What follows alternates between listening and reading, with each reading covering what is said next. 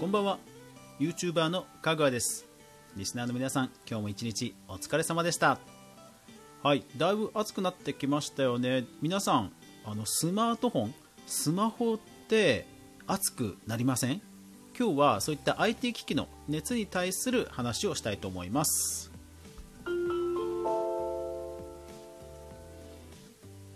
かぐわ飯。この番組は YouTuber であるかぐわが YouTube 周りの話題やニュース動画制作の裏話をゆるりとお話しするラジオ番組です。全23アプリで好評配信中。ぜひお好みのアプリでいいね登録購読フォロークリップよろしくお願いします。はい。IT 機器というとね何でもすぐね熱くなるじゃないですか。で特に今のねスマホってハイスペックでしょ？だから結構熱くなりますよね。うん皆さんのスマホはどうですか？まああんまりそういうの気にしたことないよっていう人も多いとは思うんですけど最近ねその暑さについて感じるところがねあったのでお話ししますね。あのスマホで動画を撮ってる時？動画を撮ってる時って要はものすごく、えー、内部ではいろんな処理をしてで音声とか映像をもう連続にこう記録していくわけじゃないですか。なので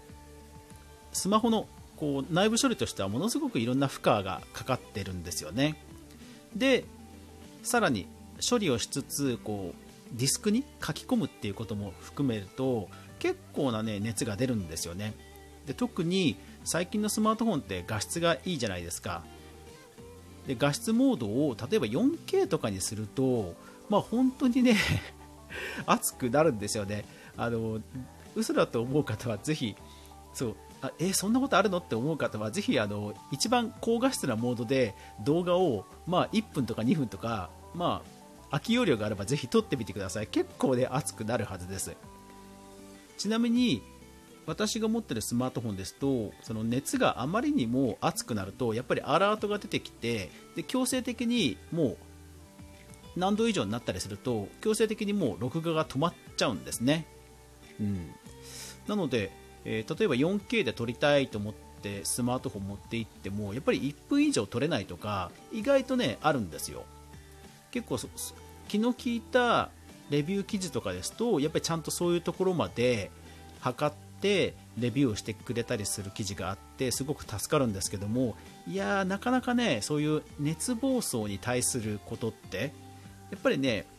伝わりづらいというかあのすぐに分かるものではないので結構ねうん、なんか伝わあのネット上にもないことが多いので結構気をつけたいんですよね。まあ、ゲーム機器でもほら熱対策って必要じゃないですか PS4 とかもね結構熱くなりますよねだからまあ PS4 持ってる人でファンをつけてる人も多分いると思うんですけど僕もあのスイッチ任天堂スイッチはあのドックのすぐ近くにやっぱりファンを1個置いて常に回してます、うん、結構やっぱりなえーとね、負荷がすごい高まると本当ね固まっちゃうことがあったので一応今はもうファンを常に回しっぱなしにしてます。そう。なのでスマートフォンじゃないんですけど先日テレビのその収録の撮影をしてた時に、まあ、デジカメを回してたって話をね前回しました。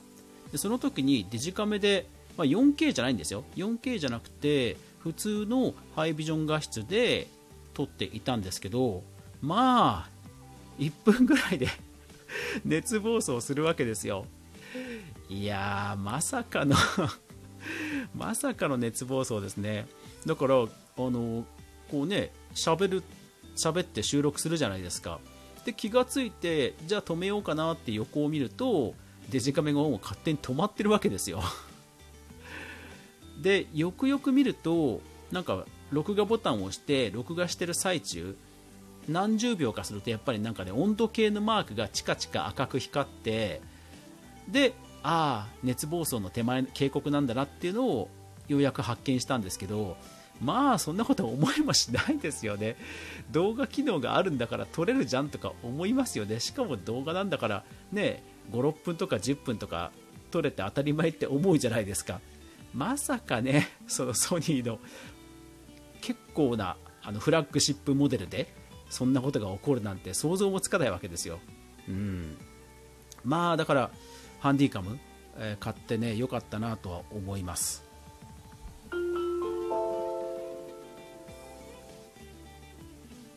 ブログの方ではパソコンのレビュー記事とかそういったいろんなガジェットのレビューを私しています。でその時に、まあ、例えばパソコンであれば CPU のスペックがこうででこのぐらいの処理速度があってベンチマークするとフォートナイトはこのぐらいのフレームレートで動くからこのパソコンゲームでも快適に使えますよとかっていうことを、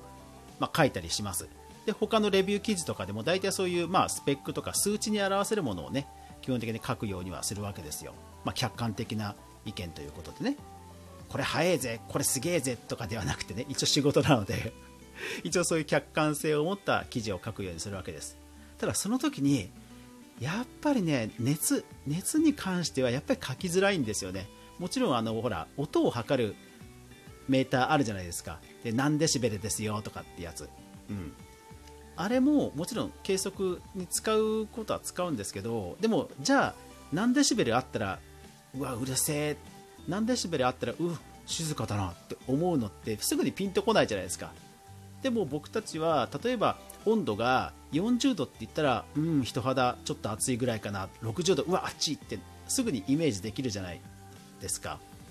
でも音ってやっぱりそこそこまでイメージがすぐに湧くものでもないのでなかなかね伝えづらいというのもあって、えー、レビューキッズとかでも、まあ、ネットでもなかなかそういう情報ね本当暑さに暑、えーと、うるささについては見つけづらいんですよ。でなんでそのうるささって話が出てきたかというと要は熱暴走するためにファンで冷やす必要があるわけですね。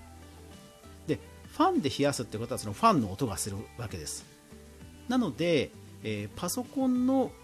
最近のそのゲーミングパソコンですと必ず、えー、グラフィックの、えー、高性能なチップがついていてただその高性能なチップはファンで冷やさないと性能を発揮できないんですね。でもそのファンを回すとものすごくうるさいんですよ、うん、ただうるさいってことがなかなか伝わってこない、まあ、伝えづらいことなんでまあ、うん、悩ましいなと。いや1回だからねゲーミングパソコンの薄型のやつを買ったんですけどまあうるさい、うん、だからたまにレビュー記事とかでも、えー、ファンが回ると爆音ですって一言書いてあったりもするんですけど なかなかです伝わらないですよね。書いてあるだけマシな方ですけど、うん、そう。結構ねうるさいんですよ。だから今度出る PS5 とか XBOXX シリーズだっけな、うん、の最新機種もかなりねファン多分うるさいはず。だからそこのところをどう沈めてくるかっていうのが僕は注目してるんですよね。とにかく今のスマホでもゲーミングパソコンでもハイスペック機って実は隠れたそのスピードとか処理速度についてはもうかなりあの上限上限っていうとまた違うんだろうけど、まあ、見えてはいるんですよ。でも熱暴走をいかに止めるかっていう、えー、熱を排出する回路をどう設計するかが実は隠れた競争になっていて そうだから結構ねパソコンによってもその熱処理をちゃんとしてるパソコンは意外と静かだったりでそういうふうにクールダウンできてればちゃんと性能もね100%引き出せるので実は熱対策が今の IT 機器の隠れたスペックになってるので、まあ、そういう機械を買うことがあれば、まあ、なんかレビュー記事とかカタログとか店員さんに聞くとかそういう時にもなんかその辺のことを聞くと、うん、なんか買った後実際に熱暴走しそうな時に意外とあの困ることが少なくていいかと思います。本当に今の IT 機器はそういったスペックとか情報に出づらい熱対策をどうするかが実は、うん、なんか競争の隠れたなんかテーマになっているので、まあ、もし知らない人がいたらぜひそういうとこも注目してみてくださいいやだから本当ね最近の IT 機器は熱すごいですよね。まさかデジカメなしかもソニーの結構なフラッグシップモデルでまさかそういう熱暴走するなんてね本当思ってもみなかったですね。うん、だから本当 PS5、PS5 ね、どうなるんでしょうね。結構ほらあれ薄型じゃないですかあのネットのニュースで見る限りは。で多少そのスリットもあったりするんですけどでもね PS3 PS3 の時もね結構熱暴走とか熱さについてはなんかね叩かれてた気がします。うん。そうだから今回もかなりフォルムがねおしゃれなんでまあ排熱はもちろんするんでしょうけどもしかしたら結構うるさいんじゃないかなっていう気がしないでもないですね。薄くするとやっぱり大型ファンを置けないのででも XBOX は自然と上に流れる機構で大きいファンを多分ゆっくり回せるので多分熱放出については XBOX の新機種の方がなんか形的には有利な気がします。まあその分ね武骨なデザインになっちゃってますけどただねうん結構 PS5 はうるさいんじゃないかなって思いますね。うんねどうなんでしょうね。はい。まあ、ですから実はあのそういった新機種が出るときに僕は、えー熱対策について注目してますよという話でした、はい、皆さんもぜひ、えーこれから暑くなりますので熱暴走にはお気をつけください。というわけで今日も最後までご視聴ありがとうございました。止まない雨はない。明日が皆さんにとって良い一日でありますように。そして明日もみんなで一緒に動画から未来を考えていこうぜ。おやすみなさい。